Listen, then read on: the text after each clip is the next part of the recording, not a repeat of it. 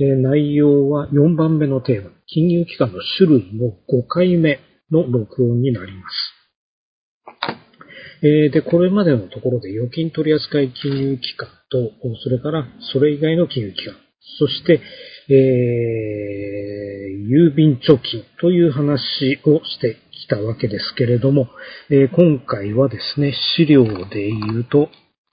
8ページ目の頭のところですね。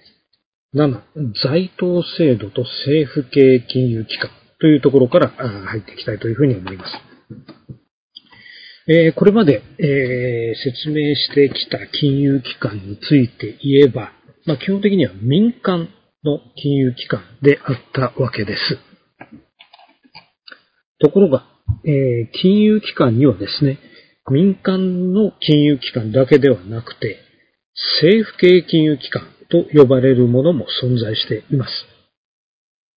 えー政府系金融機関、えーというのはですね、まあ、別名公的金融とも呼ぶわけですけれども、まあ、我が国の中では、えー民間金融と比べた場合の公的金融の比重が比較的高いというのも、えーその日本の制度の特徴の一つだというふうに言われることがあります。公的金融というのは、民間金融以外の金融、つまり政府が運営する金融のことであります。で、えー日本の場合ですね、公的金融は、えーまあ、これからご説明しますが、在当制度、あるいは財政投融資制度というものと切り離せないという形になっています。えー在当制度、まあ、正式に言えば財政投融資制度というのは何かというと、えー国がですね、国民や市場から集めた資金を国が定めた所定の計画計画に従って政府系金融機関に投資や融資の形で資金供給する。そのような制度のことを呼んでいるということであります。で、よくですね、えー在当制度を一つの大きな仕組みとして捉えて、その在当制度においてお金を集める部分を、まあ、入り口、まあ、お金が入ってくるという意味で入り口、それからお金を供給する部分を反対に出口というふうに呼ぶことがあります。えーと、それについては簡単に図で説明してありますね。えー真ん中に在当制度という大きなくくりがあります。まあちょっとこの中身については、まあ現時点ではブラックボックス扱いですけれども、左側、国民から、えーまあ、広く資金を受け入れる部分があって、それが入り口。それから在当制度から出て、資金が出てくる部分。えーそして特定の事業へ投資、融資がなされる部分のことを出口というふうに呼んでいるんだということであります。で、以前はですね、えーあたかもこの在在当制度の全体が一つの巨大な金融機関のように、まあ、あの、お金を集め、それを流すというような機能を持っていました。それがですね、在当制度の改革を経まして、えー簡素化されまして、えーまあ、現在に至っているということであります。まあ、ということで、この在当制度の中がどういう風になっているのかというところを、まあ、見ていきたいということであります。で、まず、最初に注目するのは、えー在当制度の資金が出ていく部分ですね。つまり出口の役割を果たしているところです。で、ここで、まあ、出口の役割を果たしているのが、えー政府系金融機関と呼ばれる組織であるということです。で、括弧1、政府系金融機関。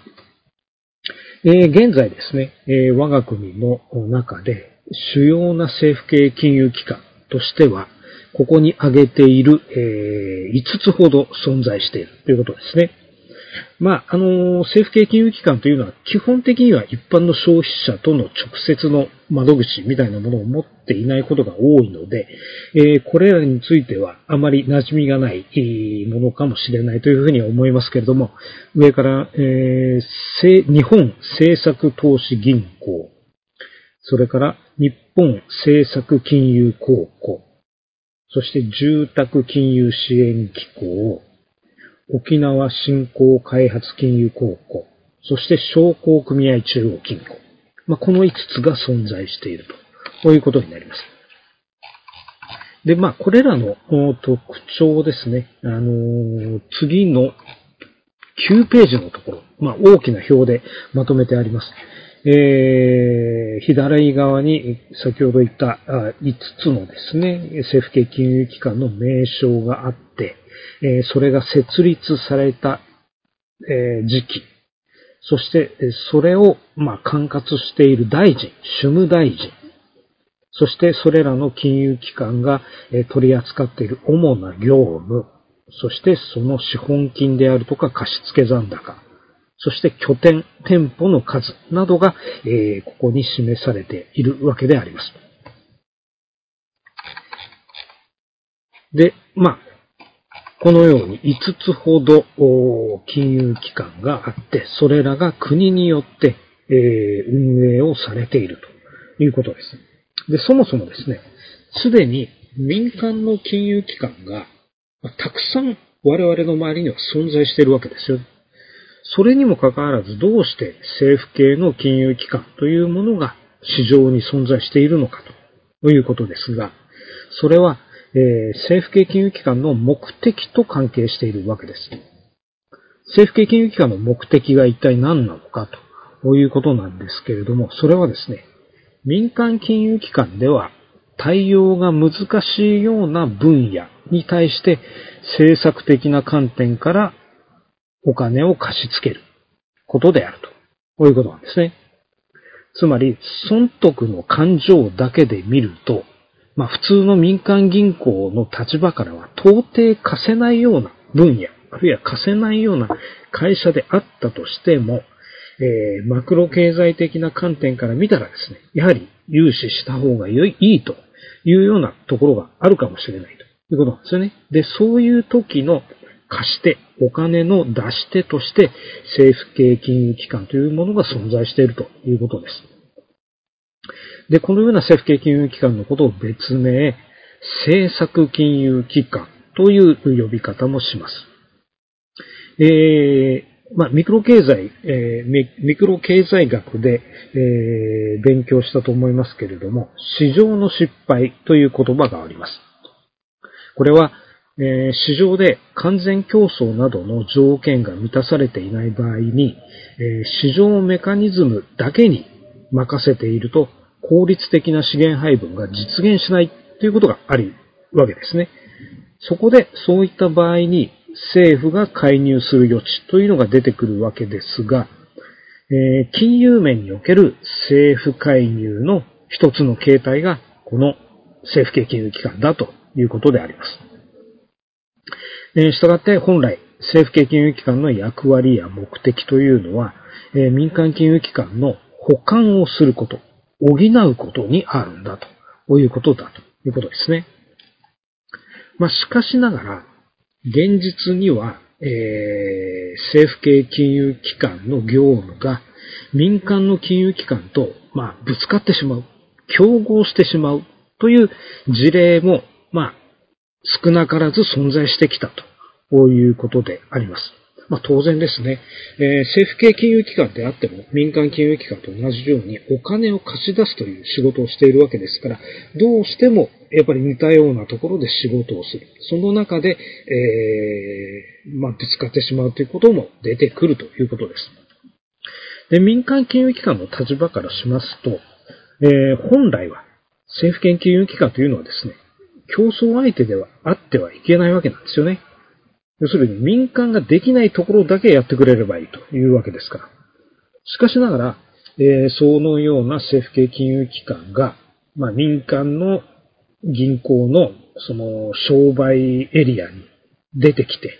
競争相手としてもし業務をしていたとすると、それはもうかなり目障りな存在になってしまうわけです。で、加えて、政府系金融機関というのは、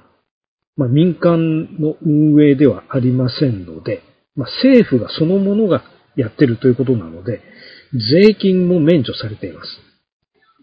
さらに、えーまあ、国の保障と言いますかね、ま、暗黙の保証がついているということで、もし仮にこれらの政府系金融機関の経営が失敗したとしてもですね、まあおそらく民間の銀行のようには破綻したりしないわけです。そうしたことから長い間民間の金融機関というのは、えー、まあ政府系金融機関は特典を与えられているにもかかわらず、我々民間金融機関と同じ土俵で戦うというのは、これはあまりにも不公平だと。民業圧迫だというふうに主張してきたわけであります。まあ、これは以前お話をしたあの郵便貯金と全く同じ図式であります。で、このような背景もありまして、えー、かつての、えー、小泉政権の時にですね、やはり郵政改革と並んで政府系金融機関の改革をも、えー、含めた特殊法人改革というのが、まあ、大きな一つの政治的なテーマとなりました。で、その結果、2001年の12月に特殊法人と整理合理化計画、計画というのが閣議決定をされたと。で、そこで政府系金融機関の、まあ、合理化の方針が示されて、えー、次の、えっ、ー、と、図のところですかね。まあ、10ページ目に挙げてある、え、図のような改革が実施されたということだということです。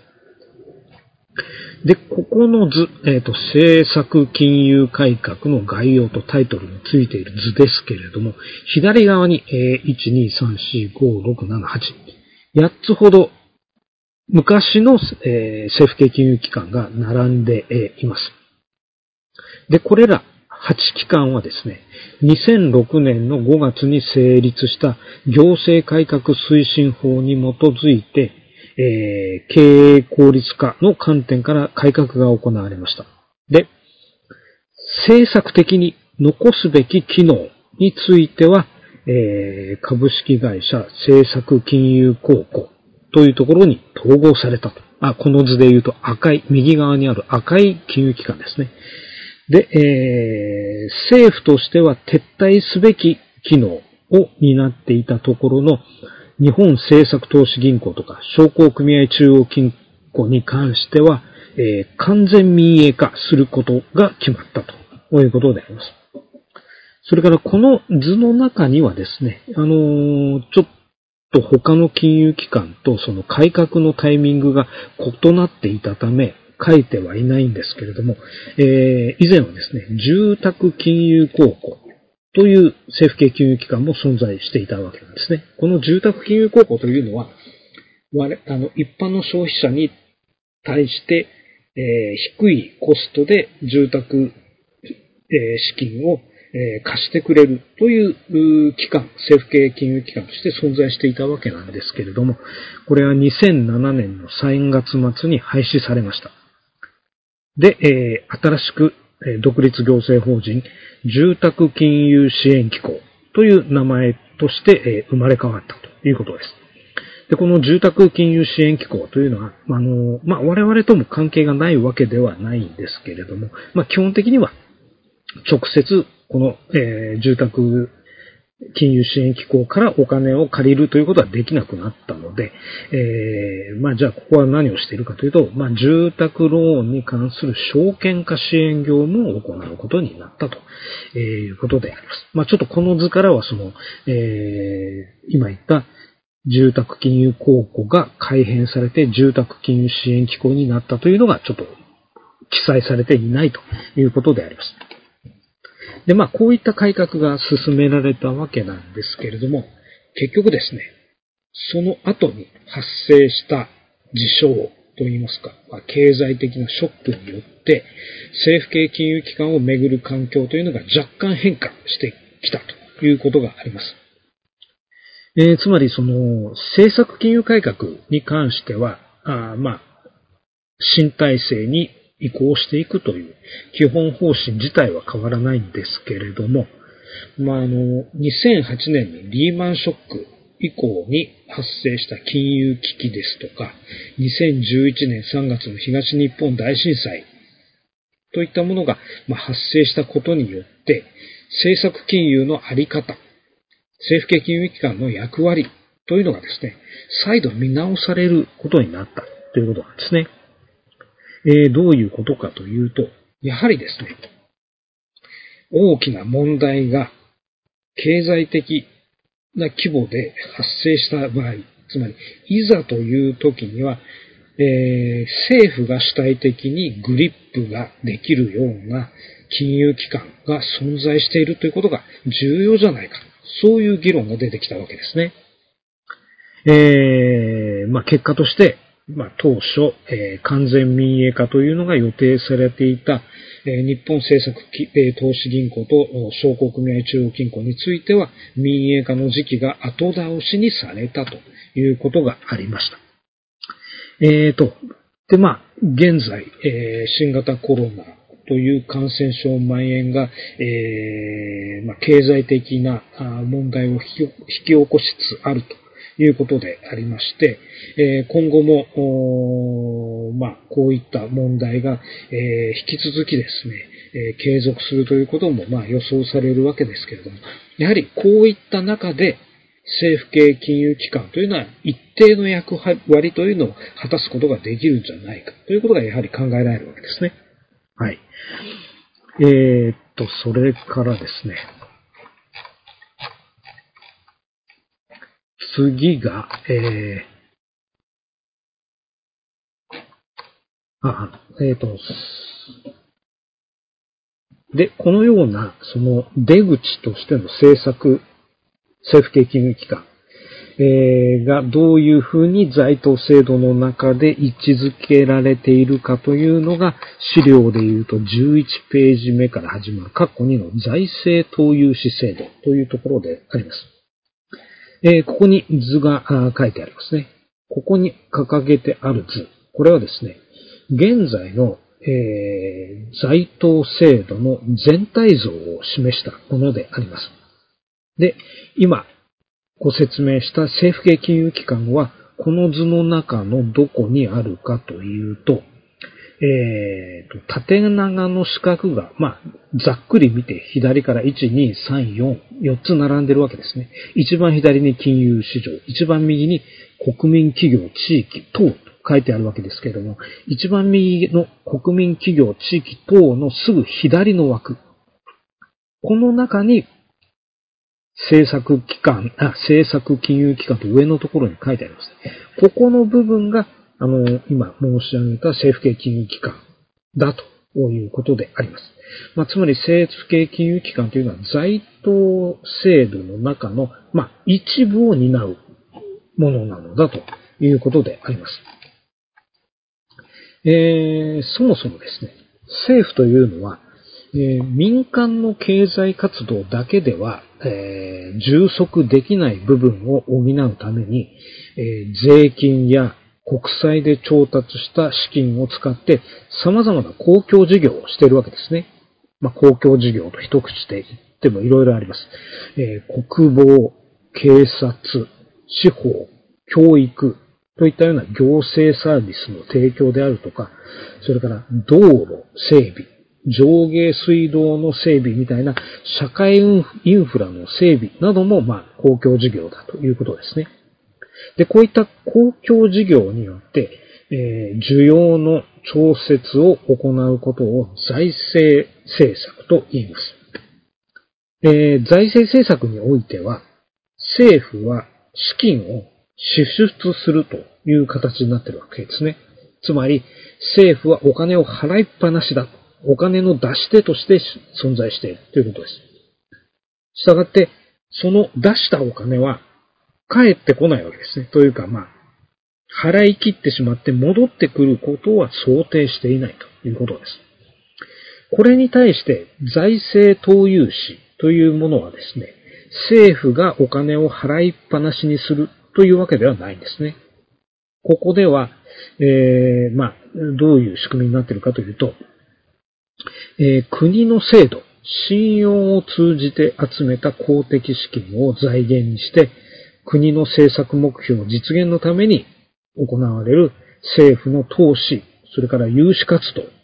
そのことを財政投融資と呼んでいるということであります。えー、つまり、これはあくまで投資なんだ。あるいは融資活動なんだ。ということなので、えー、出したお金に関しては必ず返済、あるいは配当といった形で見返りがあるということになります。財政政策ではもうお金を出し、しきってしまえば、それは道路になったり、えっ、ー、と、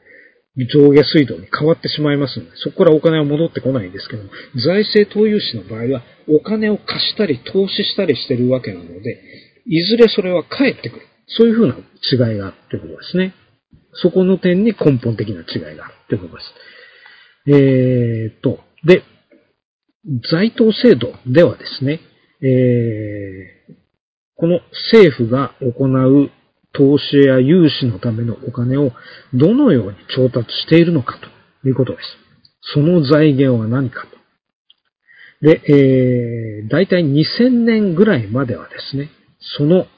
資金というのは、郵便貯金とか、厚生年金などで集められたお金がそのまま使われていたということです。えー、以前もご説明しましたが、郵便貯金というのは日本に、まあ、いる国民のかなりの割合がですね、貯金としてお金を預けていたわけですね。えー、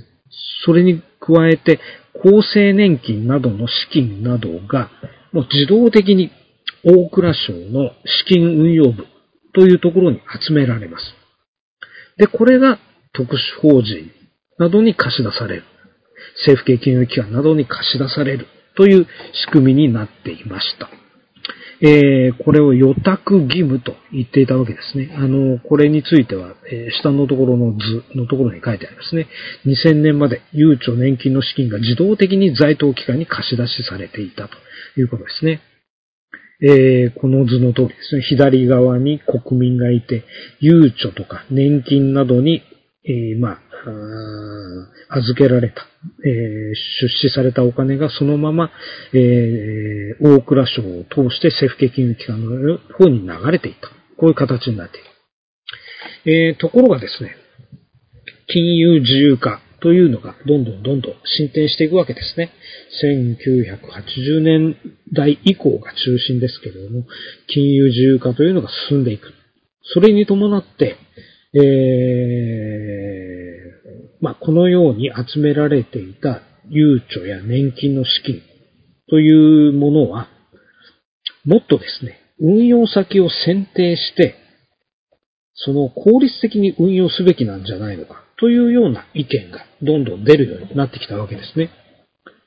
ただそのまま政府系金融機関にそのお金を渡すんじゃなくて、もっと利回りがいいところで運用できるだろうと。そういうことですね。そこで2001年からは、えー、これまであった予託義務というのが廃止されます。で、ゆうちょとか年金のお金というのは全額が自主運用となった。で、この、まあ、動きのことを在当改革というということですね。えっ、ー、と、2000年ぐらいまでは、ゆうちょのお金はもう自動的に資金運用部に行って、自動的に金利がついて戻ってきたわけですが、この在当改革によって、悠長はですね、自分で資金を運用しなければならなくなった。まあ、これは大きな変化であります。で、で、その一方で、政府系金融機関というのは、これまで、まあ、悠長のお金が、そのままこう入ってきた。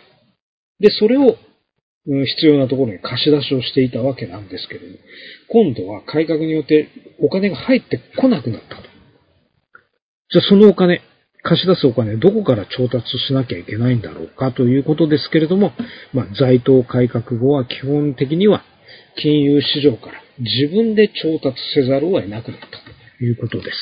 えっ、ー、と、このあたりの関係を示した、まあ、絵が、えっ、ー、と、11ページの一番下の図ですね。2001年以降、ゆうちょ年金の予託義務廃止、全額自主運用、あ、自主調達と書いてあります。えーと、ま、この図を二つ見比べると、いや、これあんまり変わっていないんじゃないかと。上と下の図、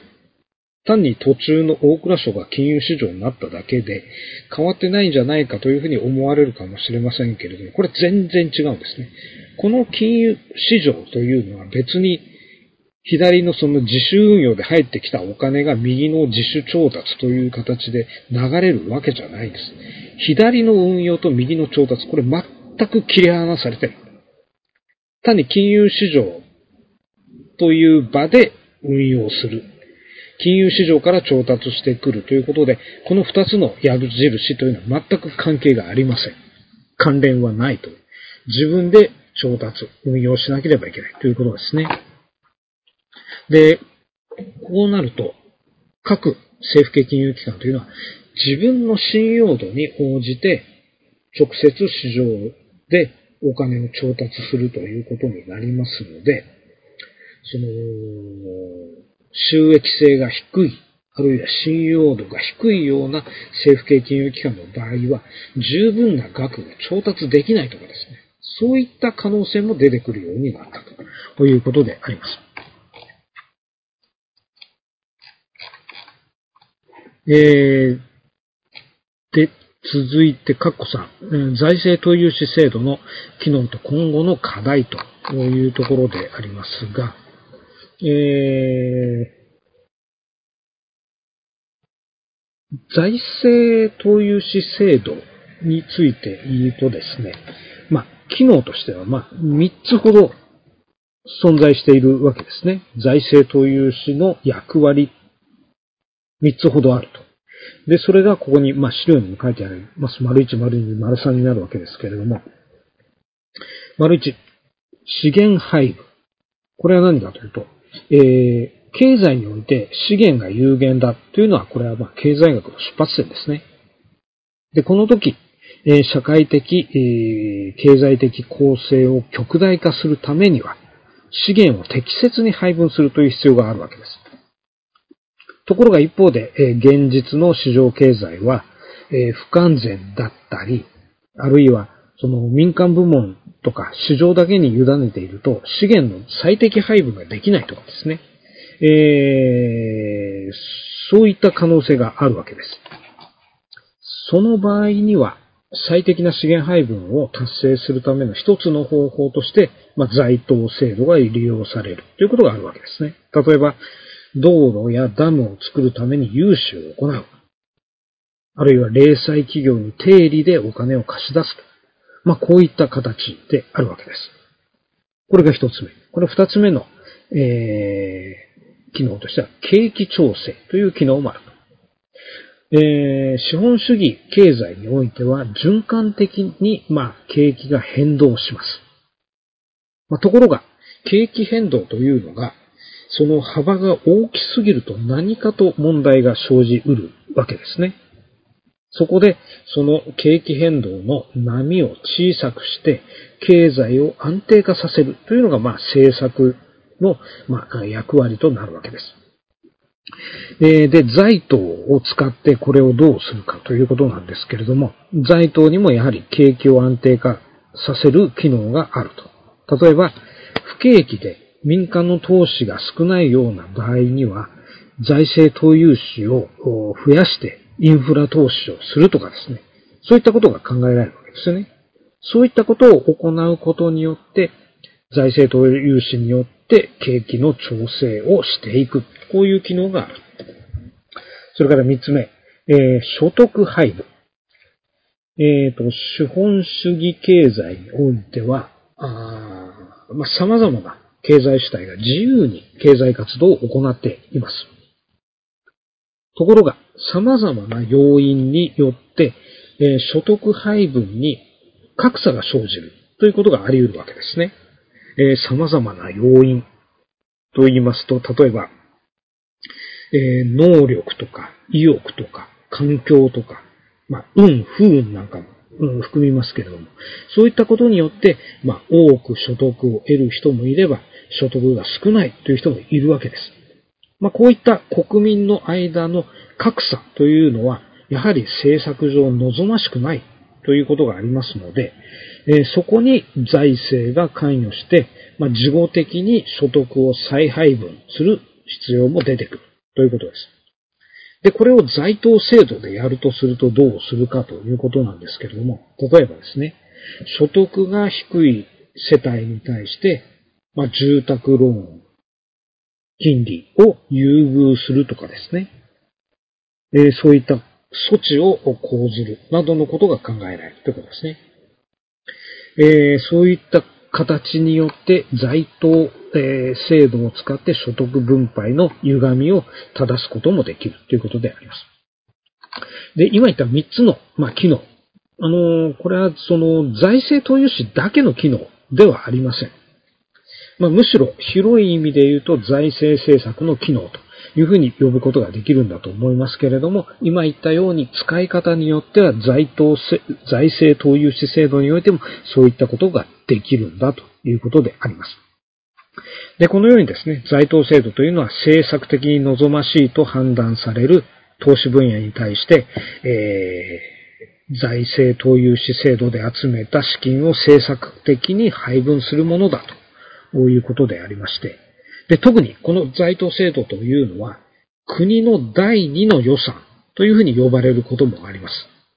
で、えこれが特に、え日本の高度成長期にはうまくこう、機能をしてきたという特徴があるわけです。え、で、まあ、これまでは財政投融資っていうのは、まあ、ある程度をうまくやってきたと言えるわけですけれども、次にですね、在当制度の今後の課題というところですね。今後はどうなのか。在当制度、えー、やはりいくつかの問題が指摘され始めてきています。例えばどういうことかというと、事業の選択におけるコスト分析の欠如といった点、えー、それから調達と運用の期間ミスマッチに伴う金利リスク、信用リスクといったようなものが、指摘されるようになってきた。で、結局、こういった問題が残されているとすると、これがどうなるかというと、やっぱり在当制度における不良債権化といったものが、えー、可能性として出てくるということなんですね。えー、そもそも、在当機関というのは民間では採算が取れないような対象にお金を貸し出すというものでありました。で、そうした対象にお金を貸して、かつ自主的に資金調達をするという形の中ではですね、やはり不良債権問題というのは、やっぱりちょっと避けては通れない問題だということなんですね。で、そうした問題を解決する方法の一つとして、まあ、いくつかの、え手段が導入されてきているということであります。で、その一つが、えー、政策コスト分析というふうに呼ばれているものであります。政策コストというのは一体何かというと、これはですね、一体の前提条件、一定の前提条件を設定して、国から将来にわたって投入される補助金や出資金の利用コストなどの額を各機関が試算したものだというふうに言われています。で、将来にわたる補助金の割引現在価値を求めたり、えー、財政投融資の感能度分析を行ったりするものだということです。えー、それから、政策コストをディスクローズする。つまり、外部に向かって、えー、開示していくということですね。で、そのことを進めることは、財政投融資の透明性を高めるという点で非常に意味があるということです。で、この政策コストというものが定量的に、つまり数字としてきちんと公表されることによって、市場がですね、それを適切に判断することになって、結局市場メカニズムというのがうまく働く働くようになるという利点があるわけですね。それからもう一つ。えー、在当機関における民間準拠の財務諸表の作成ということも、えー、挙げられています。えー、かつてはですね、在当機関に関して言うと、まあ、民間と同じようなベースでの財務諸表が作られてこなかったということがあります。そうなると、この機関、一体経営としてうまくいっているのかどうか、財務として健全なのかどうなのか、どうなのかというのが、やっぱりわからないわけですね。そこで民間と同じようなベースで、同じような基準で財務諸表を作るというのが重要になってくるわけです。で、あと、この在当機関においても、民間準拠の財務諸表を作って、きちんと公認会計士の監査を経る。まあ、そういうことをすることによって、まあ、信頼性がより高まっていくということであります。それから三つ目、ALM 分析というのもあるということですね。えーと、えー、かつてはですね、えーと、在当制度における調達というのは、だいたい7年間の借り入れで、運用という面では、えー、主に5年から30年というような、まあ、幅のありま、幅はありますけれども、長期の貸付という特徴があったわけです。しかしながら、まあ、そういった点で見ると、運用と調達。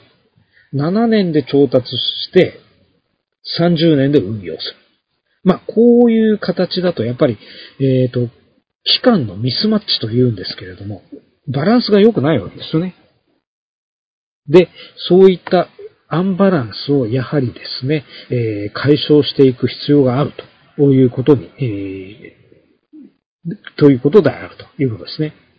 まあ、しかしながら、やっぱりこの調達と運用のミスマッチみたいなものは、え、制度上残ってしまうのが仕方がないということで、えー、その ALM、つまり、これはあの、アセットライアビリティマネジメントの略ですけれども、これを行うことによって資産と負債を総合的に管理していく。リスクを管理していく。という手法がますます重要になってきていると。そういう手法が取り入れ始めているんだということであります。えー、ということで、えー、本日は、ま、政府系金融機関から入って、財政投融資制度のこれまでの経緯、それから今後の課題といったところについてご説明をしてきたということであります。まあ、これで、あの、4つ目のテーマである、我が国に存在している金融、どういう金融機関があるのかというところの、え説明は以上で終了だということであります。はい。ということで皆さんどうもお疲れ様でした。